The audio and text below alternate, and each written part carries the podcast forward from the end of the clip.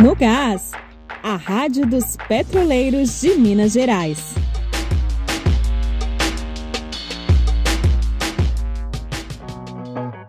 Neste episódio, você se informa sobre o processo de contestação da redução de férias de trabalhadores que participaram da greve deste ano. Atenção, petroleiros da Regap e da Termoelétrica de Ibirité.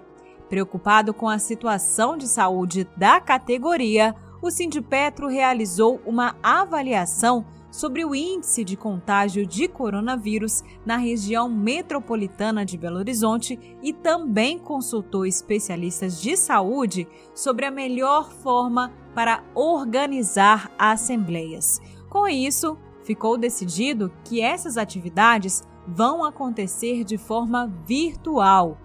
O objetivo da próxima Assembleia é escolher entre a adoção da tabela de turno de 8 ou de 12 horas. Fiquem atentos! Mais informações, como o edital e as datas das assembleias, vão ser divulgados nos próximos dias no site sindipetro.org.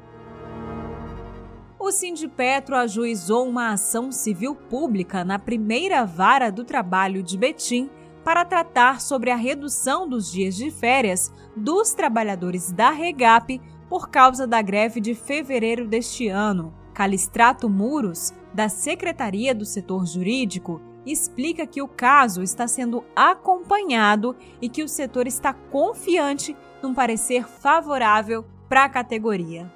No dia 11 de novembro de 2020, foi ajuizada uma ação civil pública na primeira vara do trabalho de Betim, referente à redução dos dias de férias dos trabalhadores e trabalhadoras da Regap, como um reflexo da greve de fevereiro de 2020. A mediação que pôs fim à greve prevê que 50% dos dias parados seria descontada dos trabalhadores e os outros 50% poderia ser pago pelo trabalhador em seu dia de folga, se assim ele desejasse.